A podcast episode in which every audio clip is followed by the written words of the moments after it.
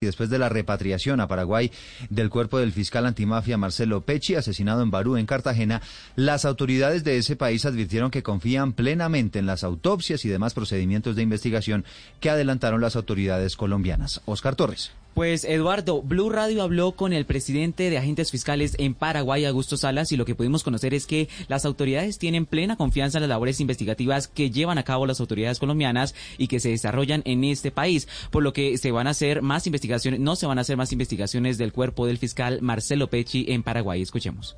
Hay confianza plena. Eh, yo no estoy en la investigación, pero Estuve recién hablando también con la fiscal general y la, decisión hasta ahora por lo menos tomada junto con los investigadores que están en el caso, eh, se decidió no hacer ningún procedimiento ya con el cuerpo del, del pelea porque se confía plenamente en la los trabajos realizados por la de investigadores colombianos.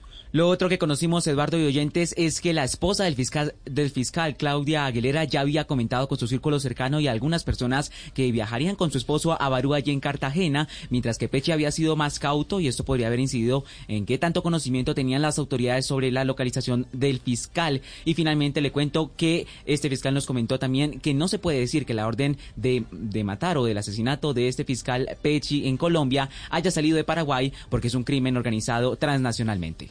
Puede ser en Paraguay o u otros países, todavía no lo han logrado establecer plenamente.